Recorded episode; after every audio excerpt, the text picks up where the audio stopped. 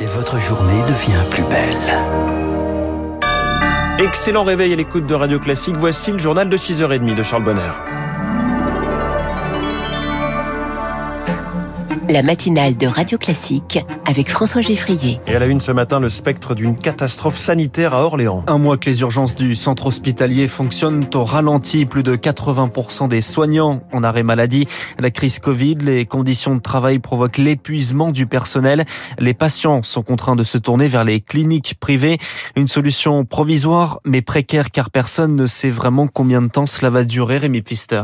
Habitué à prendre en charge 60 patients par jour en moyenne, la clinique privée d'Aurélien d'Orléans en est désormais à plus de 180, une cadence infernale.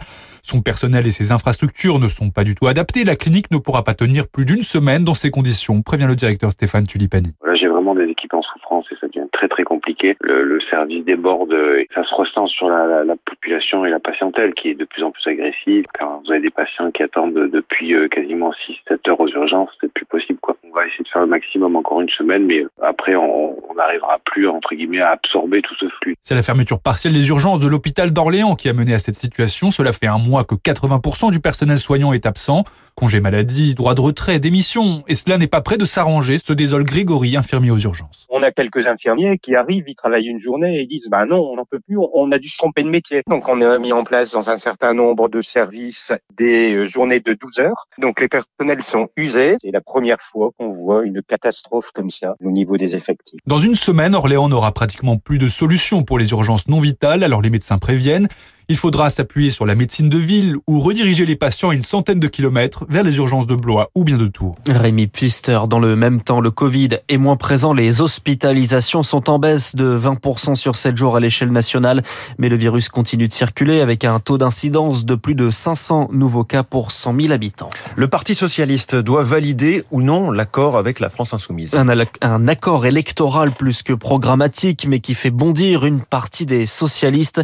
Reddition soumission, les mots sont forts, employés par ceux qu'on appelait les éléphants et qui comptent bien peser ce soir lors du Conseil national du Parti socialiste qui se tient à 19h.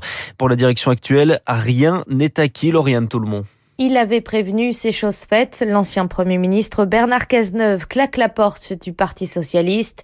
Il n'y a pas non plus 40 casneuvistes, tempère un cadre du parti, proche du patron du PS. Mais la direction n'est pas sereine pour le vote de ce soir. Elle se sait plus isolée que jamais en Conseil national. Rien n'est joué, ça va être très serré. Je n'ai jamais connu ça, souffle-t-on avec inquiétude.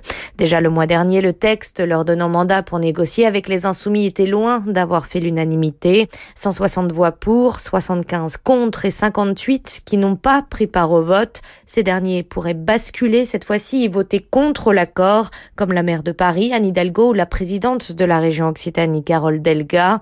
En cas de rejet, la direction du PS aura alors deux choix, la démission collective ou présenter coûte que coûte ses candidats, quitte à faire face à des candidatures socialistes dissidentes. Lauriane monde, la majorité peine à lancer sa campagne. Emmanuel Macron n'a pas encore trouvé de Premier ministre et se laisse du le gouvernement de Jean Castex restera en place au moins jusqu'au 13 mai, date officielle de fin du premier quinquennat.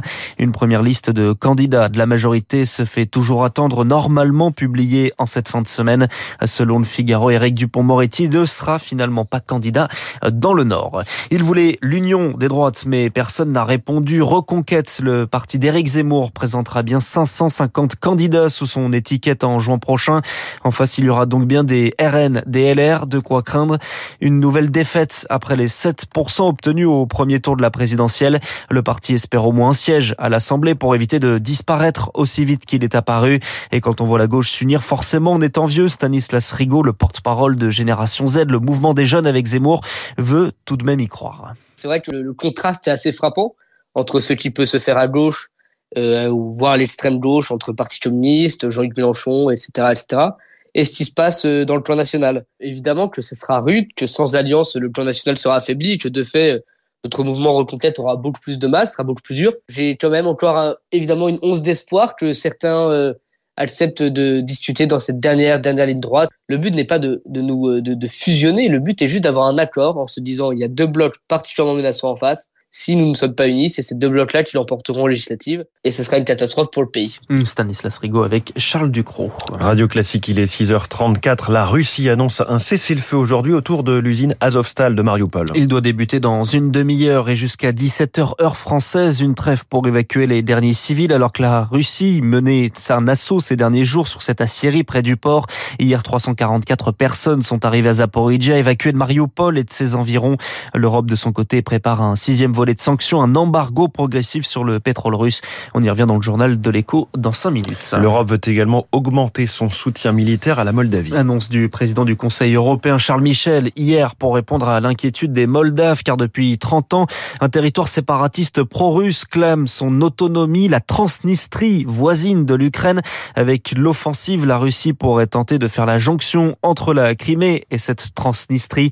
Florent Parmentier est spécialiste de l'Europe de l'Est. Pour le moment, on est dans une phase d'inquiétude. Les autorités moldaves vont essayer plutôt de rassurer, mais on ne peut pas exclure désormais une extension du conflit. Ce qu'un certain nombre d'Européens donc souhaitent faire, c'est anticiper, avec l'idée qu'en parant à toute éventualité, ça nous permettra d'éviter une extension de la guerre russe en Ukraine jusqu'à la Moldavie. Il reste à voir effectivement ce que veut dire ce soutien. Doit-on imaginer des troupes, des formes de coopération avec l'OTAN, notamment par le biais de la Roumanie, voisin de la Moldavie et qui est très présent dans cette région? Peut-être s'agit-il d'un effet d'annonce pour bien montrer que les Européens, cette fois-ci, seront prêts s'il devait y arriver quelque chose en Moldavie.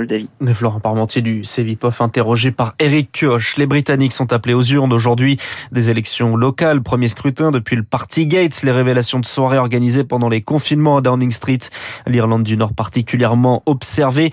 Le Sinn Féin, l'ancienne vitrine politique de l'IRA, est donnée favorite dans les sondages. Le football, le Real Madrid au bout du suspense. Un Real qui plie, mais ne rompt pas, mené hier 1-0 à la 90e minute. Deux buts dans les arrêts de jeu et un troisième de Karim Benzema dans les prolongations. Le Real, élimine donc Manchester City et retrouve Liverpool en finale. Ce sera le 28 mai au Stade de France. Il est 6h36. C'était le journal de 6h30.